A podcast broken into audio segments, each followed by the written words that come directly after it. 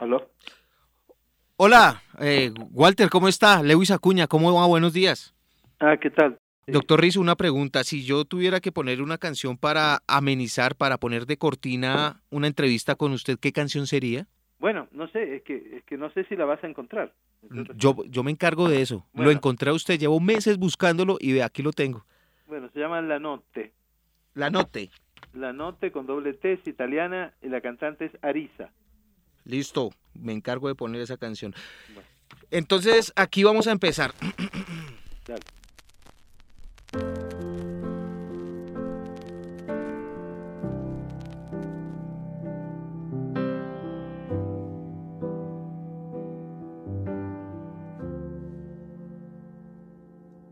Non basta un raggio di sole, un cielo blu come il mare, perché mi porta un dolore che sale, che sale, ferma sulle ginocchia che tremano e. ¿Por qué seguir con una relación afectiva, absurda, inútil o dañina si podemos reinventarnos en el amor? ¿Cuántas veces no han escuchado ustedes, como lo he escuchado yo, esos consejos sobre las relaciones tóxicas, sobre las personas tóxicas que nos rodean, sobre cómo debemos sobrellevar un duelo y finalmente uno insiste, insiste, insiste y solamente la vida y la experiencia y lo que uno va leyendo le va ayudando a sobrepasar todos esos malos momentos. Ese es eh, nuestro tema de hoy aquí en Libro al Aire con un invitado de lujo. Bienvenidos todos, soy Lewis Acuña y espero que esta charla, que esta conversación los inspire para que sigan adelante en su vida. Claro, hay malos momentos, pero de todos ellos van a salir. Libro al aire. E non arresta la corsa, lui non si vuole fermare, perché un dolore che sale, che sale fa male. Ora allo stomaco, fegato, vomito, fingo, ma c'è. Walter Rizzo es reconocido porque él ha sido una de las voces más influyentes en cuanto al tema de relaciones de pareja y estados emocionales se refiere. Yo, incluso, acudí a él en varias ocasiones, en varias etapas de mi vida. Por tanto, es un verdadero placer tenerlo aquí con nosotros en Libro al Aire. Doctor Rizzo, gracias. Bienvenido a Libro al Aire. Bueno, muchas gracias a ustedes por invitarme. Doctor Rizzo, yo debo preguntar, empezar esta entrevista por preguntarle, ¿las historias de Príncipe Azul existen? No, no, no hay más historia de sapos que de príncipes. Es decir, no, los príncipes azules, no, es que eso ha hecho mucho daño. Eh, La princesa, la hadas, los príncipes azules, porque ahí se idealiza al otro y se empieza a, a tener una especie de pensamiento mágico. Y lo que necesitamos en el amor es ir con una cabeza más fría, una cuestión más realista, ¿no? Las parejas perfectas no existen. Entonces siempre tenemos que acoplarnos poco a poco, e ir eh, armándonos y funcionando. No, los príncipes azules no existen. Además, si existiera un príncipe azul sería aburridísimo. Pero nada, ¿no? Claro. Venga, pero doctor Rizzo, ¿ahora somos más infelices en nuestras relaciones o por el contrario se están es visibilizando problemas que siempre han existido?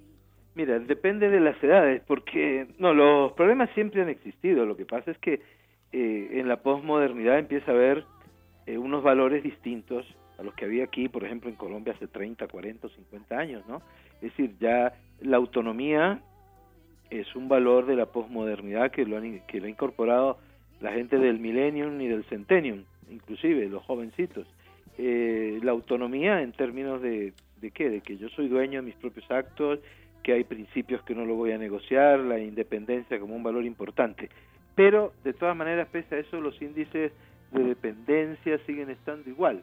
Pero en otras cosas sí han mejorado, ¿no? Es decir, la gente ya no, ya no soporta relaciones que son muy tóxicas, la gente ya entiende que la separación puede ser una alternativa sana y que hay que aprender a elegir, ya poco a poco eh, van entendiendo que el amor no es lo perfecto ni lo idealizado. Yo creo que antes se escondían las cosas y basta, basta referirnos a la frase común que tenían las abuelitas que el matrimonio era una cruz, ¿no? Sí. Entonces, y los abuelitos eran insoportablemente picaflores, pero las abuelitas decían el matrimonio es una cruz, los hijos son crucecitas y bueno, ahí estaban en un cementerio efectivo. Hoy día no se dice eso.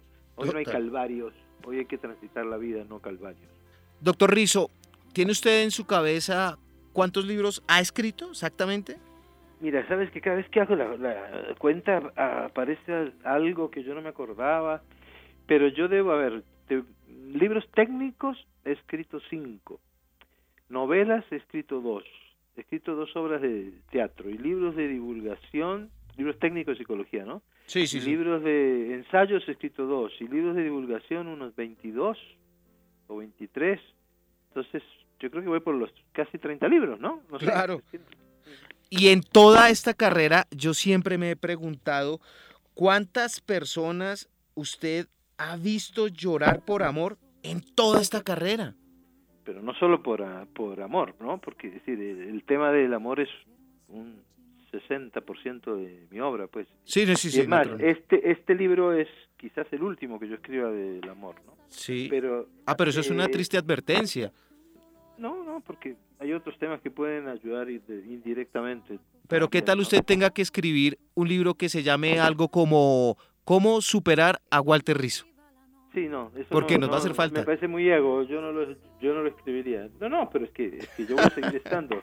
Es que yo no Claro, que voy claro. a seguir estando.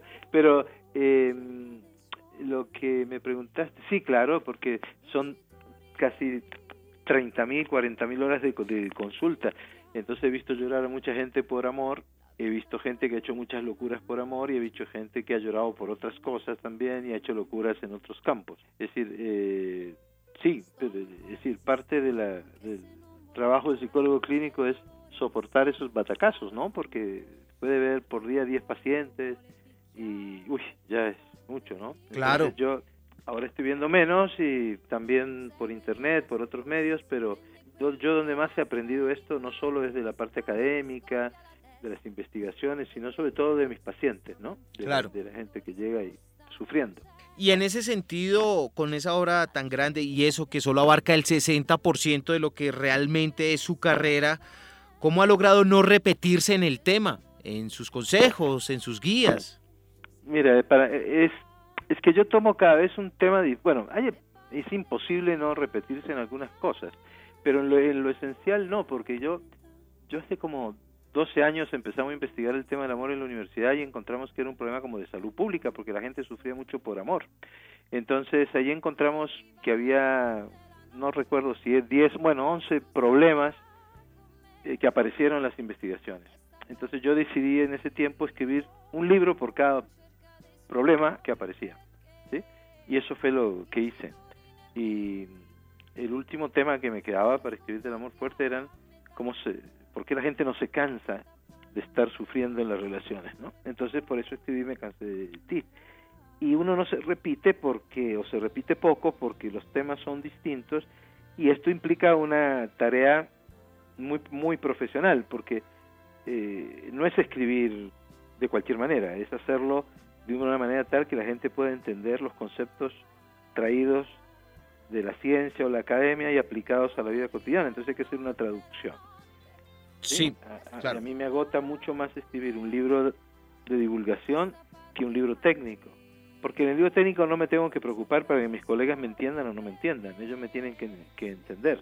ya Estamos se- en un, sí, en claro. un lenguaje técnico. Aquí hay que traducirlo. Hay que poner ejemplos, hay que poner casos. eh, es decir, es más difícil, ¿no? Entonces, en todo ese proceso de armar el libro, de estructurarlo, yo creo que uno va encontrando ahí el no repetirse, ¿no? Como parte de la tarea también.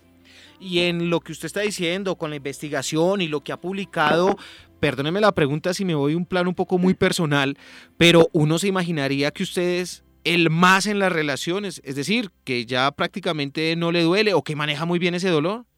Pues yo siempre he sido un poco, ¿qué? He sido un poco, he tenido habilidades para manejar esto, siempre, porque mi vida en la juventud la pasé en un gueto y un napolitano donde había que sobrevivir de cualquier manera, y entonces uno aprende a, a enfrentarse a la vida, a sobrevivir, ¿sí? Eh, Viste que hay gente que piensa que la vida es como un lago, tranquilo, sobre todo la gente, peace, toda esa gente pacífica, y que dice que la vida es hermosa y que es bella, entonces es un es un lago. Entonces cae una piedrita en el lago, empieza a levantarse unas solitas y la gente se desespera. Dios mío, una solita. A mí me enseñan otra cosa. Yo inclusive pienso que la vida no es un lago quieto, que la vida es algo complicado. Ah, basta ver cómo está el mundo. La, la, vida para mí es un río turbulento donde uno tiene que aprender a sobrevivir y tiene que nadar a veces contra corriente y, y, y tiene que, que desarrollar estrategias de afrontamiento especiales. Entonces yo me crié así, entonces soy muy realista en esto. No, yo no sufro por amor, tengo una relación muy buena y, y afortunadamente con una persona que también es habilidosa, por decirlo de alguna manera, o maneja, maneja cierta inteligencia emocional. Yo soy muy realista en esto. Yo, si a mí en algún momento de mi vida alguna mujer me dijo no te quiero, sí. pues me voy. ¿Así? ¿Qué debe hacer? Claro, me voy, pero hago el duelo en 15 minutos, yo no sé por qué. No, ¿en serio? Pero es que hay que saber perder en el amor. Si, Pues, si esta es tipa no, no me quiere, eh, es un gasto de energía inútil. ¿Qué voy a hacer? ¿La voy a convencer? ¿Me voy a vender como un buen partido? Eh, ¿Dónde quedan mis principios? No, no, no, no, no, no. Es decir, yo no te merece quien te lastima y no te merece quien no te quiere en el amor. Entonces, chao, otra cosa. Digamos que así pienso yo, así lo aplico y bueno, ya yo no creo que claro que uno nunca puede decir esta agua no beberé, ¿no? Pues Sí, ya, claro. no soy, un- ya ya no soy un jovencito, pero tampoco soy un viejo viejo, entonces uno no sabe. Sí, claro, de pero pronto, de pronto se me cruza por el camino alguien dentro de 10 años imagínese. y, y tengo que decir, no, me pasó a mí también. Pero, pero, Doc, usted sabe muy bien que uno aprende es con la experiencia. Y usted aprendido no nació. En algún momento habrá tenido que pasar de más de 15 minutos para un despecho, para una tusa, como decimos en Colombia. No, pero que, es que, mira, no, no. Inclusive cuando estaba muy joven tenía una novia, en mi, en mi adolescencia, estuve con ella como 3, 4 años, nos queríamos, pero ya después empezó el desamor a entrar y dejamos de, de vernos, ¿no? Sí. Sí, dejamos de vernos y pasaron dos meses y un amigo mío se acostó con ella. Ah, Pero entonces ahí yo que, digamos, ahí el duelo fue un poquito más porque era un doble duelo. claro. Perdió el amigo y la novia. no, y además yo, no es propiedad mía, yo, eh, yo no, ella no me pertenece. Si ella quiere irse con otro hombre, que se vaya y yo veré qué hago, ¿no? Sí. Entonces, pero bueno, no. Es decir, vea, lloro más en las propagandas, soy más sentimental en, en las películas, pero no, el amor lo veo con un realismo increíble y soy romántico, soy tierno, eh, lo disfruto, me gusta, pero, ¿Ah, sí? pero de manera absolutamente como lo digo en mis libros. Total, es es supremamente coherente. Doctor Rizo, ¿quién lo busca a usted más por consejo, hombres o mujeres? Mujeres. Mujeres. La- las mujeres, bueno, y las mujeres en general tienen más inteligencia emocional. Las mujeres recurren ¿Cierto? más ayuda cuando tienen problemas. eh, quizás el, la, la idea que se ha vendido del hombre en esta cultura hace que el hombre no pueda funcionar bien en ese punto. Pero bueno, 85% mujeres, 15% hombres.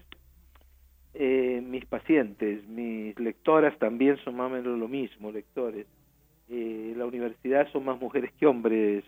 Eh, sí, yo siempre son más mujeres que hombres. Es que yo toco un tema que que no debería ser así, ¿no? Pero que culturalmente está asociado más a la mujer, ¿no? Eh, Sí. Pero no es porque la mujer sufra más que el hombre, el hombre también sufre. Lo que pasa es que el hombre cuando pide cita llega como una amiba, llega arrastrándose. Ya está en las últimas, dice uno. Está en las últimas, pasa por debajo de la puerta. Y entonces llega y ya llega vuelto nada, ¿no? Sí. En la mujer es más preventiva en eso. El hombre se separa y inmediatamente tiene que buscar otra compañía, no sabe manejar la soledad como la manejan las mujeres, ni que hablar de la parte sexual, ¿no? Que no. nosotros estamos hecho un desastre porque no, no tenemos autocontrol de nada. Alguien que viva asegurando en ese caso, en todas esas consultas que usted ha tenido y que pues es muy a propósito del libro Me cansé de ti, alguien que viva asegurando y publicando ya ahora en las redes sociales y en todos los lados en que se puede hacer, que ya superó a ese alguien, que se ríe de que ya lo superé y canta, ya lo superé, eh, ¿realmente ya lo superó? Eh, La superación es la, la elaboración del duelo. Sí, Y el duelo tiene unas, unas fases, unas etapas. Yo escribí un libro que se llama Ya te dije adiós y ahora como te olvido, que es un libro que ha sido traducido ahora es idioma porque muestro paso a paso todo. Es un libro práctico de cómo superarlo. sí. Entonces, cuando uno ya suelta, ya deja ir, cuando ya uno no piensa tanto en esa persona o no piensa en esa persona, cuando lo borra del internet, lo borra del Facebook, lo borra de aquí, lo borra de allá, lo quita del, del teléfono, es que ya lo superé, es, me importa un rábano lo que haga, ya no me importa, se casó, que sea feliz, qué sé yo, que haga, que haga lo que quiera, pero para llegar a, ese, a eso hay que elaborar el duelo o tener una actitud eh, realista, ¿sí? Sí. Y, es decir, mira, cuando yo era muy joven, eh, oh, eh, yo conocí a una chica y si a mí la chica me gustaba y la chica yo sentía que no me gustaba, yo inmediatamente ca- cambiaba de chip, ¿sí? Entonces yo decía, no, pues, yo no, yo no le gusto, bueno, me voy para otro que me guste o busco otra persona. Ahora, cuando la gente se enamora y genera apego, entonces la actitud detrás de todo esto para funcionar bien es el, es el desapego, es, es que tú no necesites a tu pareja, sino que la prefieras. Si tú necesitas a tu pareja, es que la necesita, necesitar es que no puedo vivir sin ti, necesitar es que eres como el aire, que yo me autorrealizo, me realizo a través tuya en vez de autorrealizarme. ¿sí? Es Claro. que- es que yo eh, pongo la felicidad en vos en vez de ponerla dentro mío. Entonces tengo una dependencia de aquí a la China, pero entonces mientras no seas de- dependiente no puede eh, funcionar bien. Es como si tú dependieras mucho de la opinión de los demás, Sí. es otra patología, y necesitas que los otros te aprueben para validarte vos como persona. Claro. Y eso está lleno, está, es impresionante cómo influye eh, la presión externa. Y entonces actuamos más para agradar a los otros que para agradarnos a nosotros mismos. Entonces en eso hay que hacer una pequeña revolución psicológica, ¿no? Eh, mi próximo libro habla un poco de todas estas cosas y esa revolución psicológica yo creo que pasa por volver a lo individual, volver a, lo indivi- a la individualidad, Sí. sin cortar con la social, ¿no? Defender esa individualidad, defender el yo, fortalecerlo. Claro.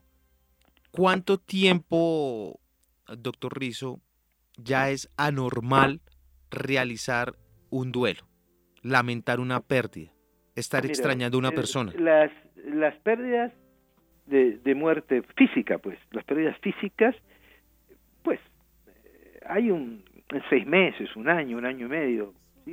Eh, hay gente que lo hace menos, hay gente que lo hace más o menos ahí, varía de cultura a cultura, ¿sí? Hay culturas que se demoran más, culturas que se demoran menos. Eh, en Colombia la gente no es tan práctica como puede ser en Noruega o puede ser en Holanda, en Finlandia, son países de, son las democracias del primer mundo, ¿no? Avanzadas, entonces la gente es más realista ahí.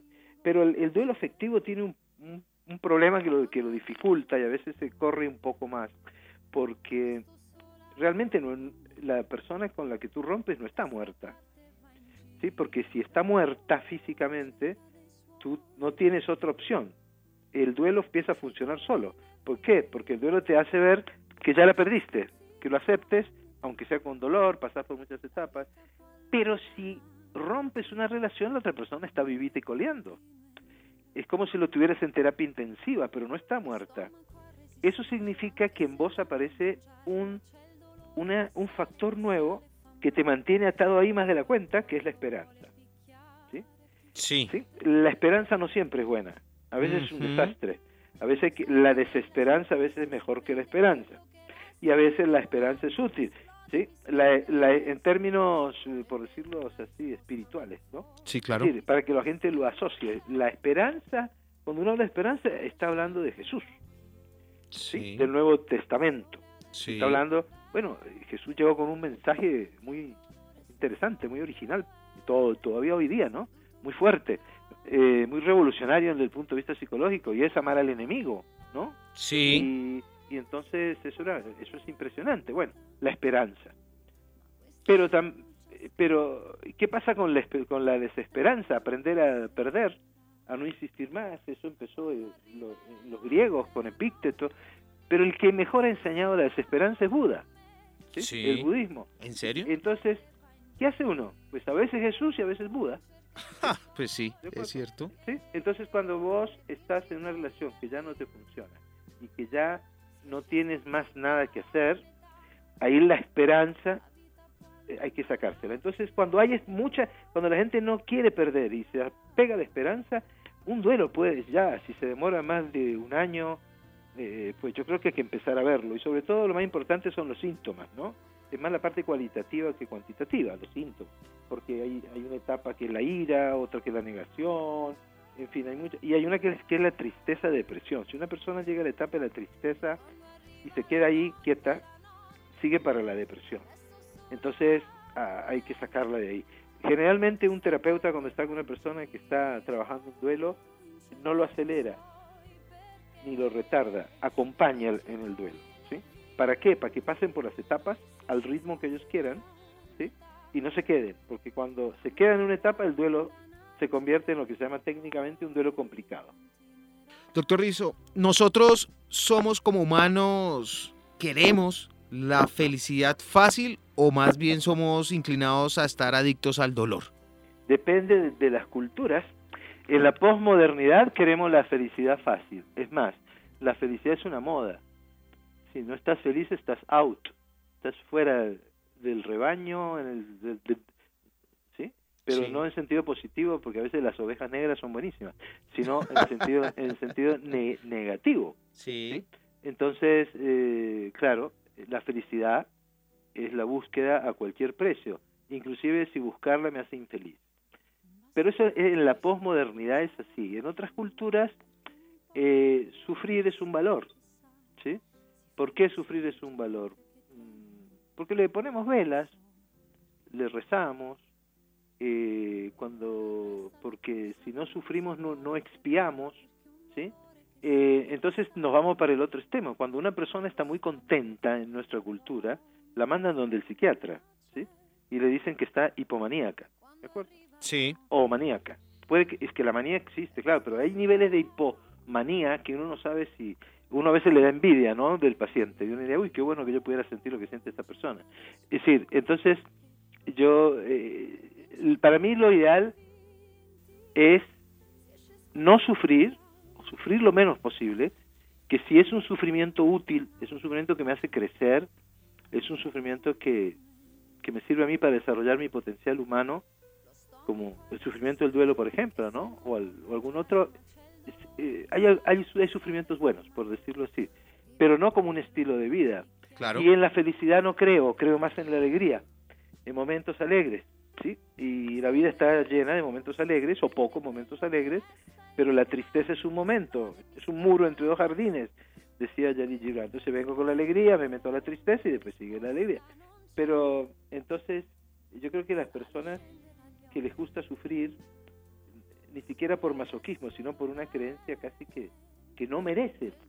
Es que yo cuando estaba chiquito, a mí, yo vivía, eh, yo eh, estudiaba en colegios religiosos siempre y, y a mí me decían que, que yo era pecador de nacimiento. Ah, caramba. ¿No? Y claro, que, que había una especie de, pe- de pecado mortal, que yo venía al mundo ya a ensuciar no sé qué cosa. Entonces, claro, uno se sentía ahí que si sufría pedía perdón y se...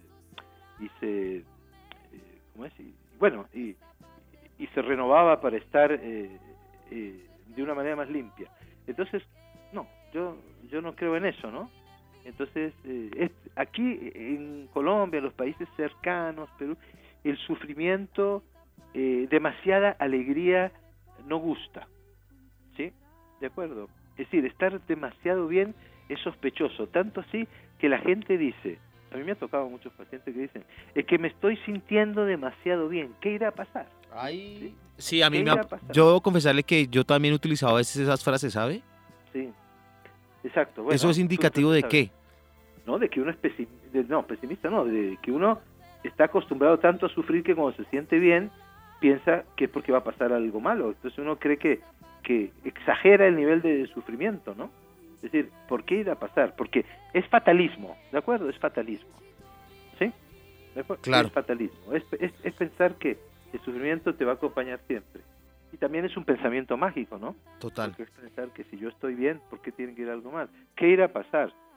Qué raro, me estoy sintiendo bien. He tenido pacientes que van a la cita y porque dicen que se sienten raros y después de uh, cuatro cinco citas descubrimos que lo que se están sintiendo es bien. Claro. Cuatro o cinco citas, doctor Rizo, pero ¿Hay algún caso que realmente lo haya puesto a prueba? Que realmente diga usted, me está quedando grande. Este es un caso demasiado complejo. A todos los psicólogos nos pasa, claro. Sí. Eh, tenemos casos com- complicados porque el contexto que vive el paciente es difícil, porque la historia que, que ha tenido el paciente eh, es muy traumática, eh, entonces uno tiene que trabajar más tiempo, eh, hacer más cosas. Eh, yo he, he- he atendido pacientes, por ejemplo, un paciente que no salía de la casa hace 20 años, ¿sí? porque su, sufría de, de agorafobia. Y he tenido pacientes mujeres que le compraban corbata a los hombres, al hombre a los hombres con que salían y solamente hacía el amor cuando el hombre se ponía la corbata que ella le compraba. Ah, caramba, eso Bueno, sí. Pero el día, el día que yo escriba Desventuras de un psicólogo, ese libro cómpralo. porque No, pero téngalo por seguro, porque es que muchas veces uno también se da cuenta de que hay casos que son realmente complicados y lo que uno está pasando es tan solo un bachecito. Venga, doctor Rizo, usted es una máquina de hacer frases y buenísimas, además, lo constata su cuenta en Instagram Sí. que es seguida por millones y es alimento casi que diario. ¿De dónde se inspira? ¿Cómo hace para sacarlas? Eh, esa máquina de hacer frases no, no es No, no, fácil. Es que, yo, es que yo no me siento hacer frases, primero. Sí, Eh, las frases de pronto llegan, sí, llegan. Eh, y generalmente se desprenden de, de un concepto, ¿no? sí. Como te dije ahora, no te necesito, mi amor, te prefiero. Eh. Eh, no te merece quien te lastima. Si alguien duda de que te ama, no te ama.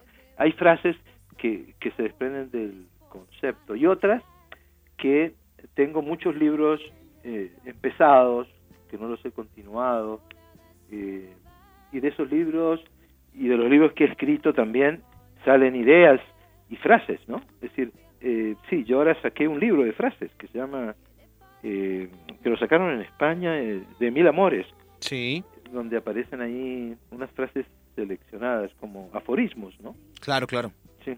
Pero, pero digamos que no, que no es que yo diga, me te necesito estar en un parque, eh, sentarme, leer Krishnamurti, eh, ver las hojas del otoño, eh, que los, o en primavera que los pajaritos canten. No, Sí. no, yo puedo ir en un bus, en Europa, o en un tren, o caminando por la calle, puedo estar comiéndome una pizza y inmediatamente ando con una libretica siempre, saco la libreta y escribo. La nota, ve qué Sí. juicioso es usted también, y, ¿no? y la dejo, ah no, para hacer lo que yo hago se necesita mucho juicio, porque Total. para escribir eso- esos libros, tantos libros y además tanta información que uno maneja, ¿no? Sí, sí, Eh, sí. tenés que estar muy organizado. Si vos ves mi computador, es eh, comparado con el de mi señora, es Sí. el mío es aséptico, es como un hospital el mío. Tiene, el de mi señora es un desparrame de, de, de archivos y de- no, no, yo tengo carpetas hasta para poner la fecha. ¿Ah, sí? Sí, sí. Sí, porque si no me pierdo en toda la información. Claro. Me pierdo. Venga, pero usted toca ahí un tema con los dos computadores que me trae a la cabeza una pregunta y es, ¿es cierto eso de que los opuestos se atraen? ¿Eso sí es una verdad de a puño? ¿Sí, sí, es cierto? ¿O No, es un invento? No, no, no, no, no, no, no, no, no, eso es un- una falacia. ¿Ah, Es un sí? invento popular, un mito. Los opuestos chocan, Sí. no se hace, no. Es lo complementario lo que se... Y lo complementario eh, no es lo opuesto. ¿sí? Si tú eres del Ku Klux Klan y yo no soy racista, pues no nos vamos a traer, lo que vamos a hacer es hacer una, un- una, una guerra racista. O santa si tú eres eh, una persona ultracatólica o ultra religiosa y yo soy ateo. No, no, no, eso no, eso no nos va a traer. Es decir, las parejas totalmente superpuestas, que son muy parecidas, no funcionan.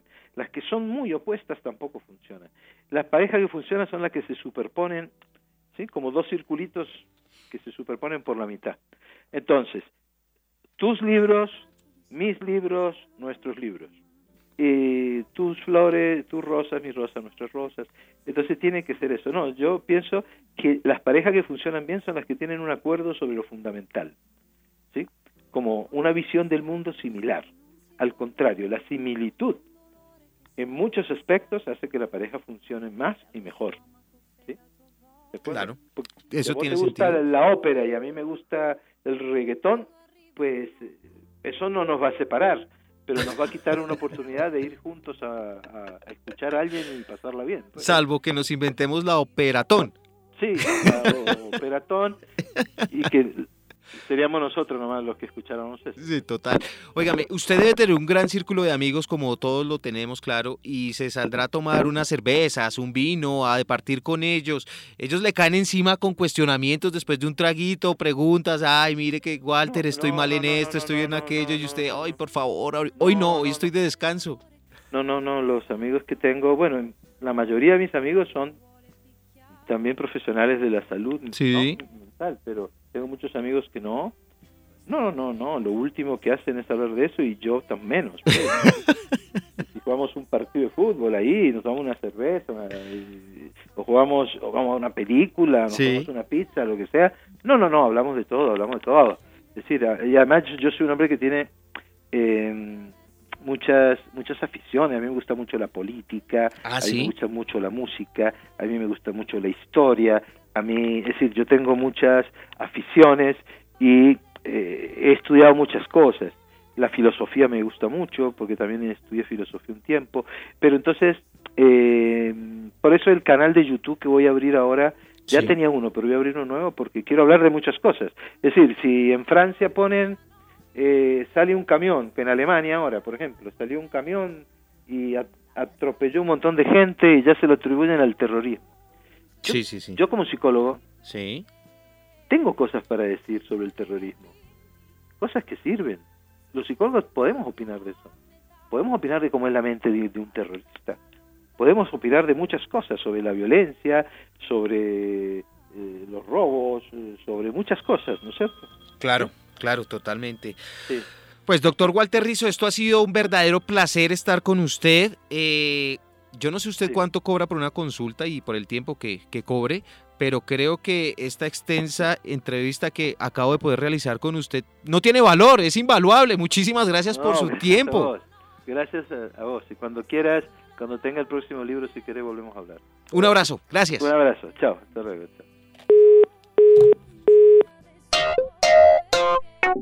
Chao. Recuerden visitar por favor www.libroalaire.com, dejar sus quejas, comentarios, sugerencias, unirse a nuestras redes en Instagram, arroba libro al aire y así en todas las demás. Libro al aire no se propone ser tendencia, sino ser útil para su vida. Libro al aire.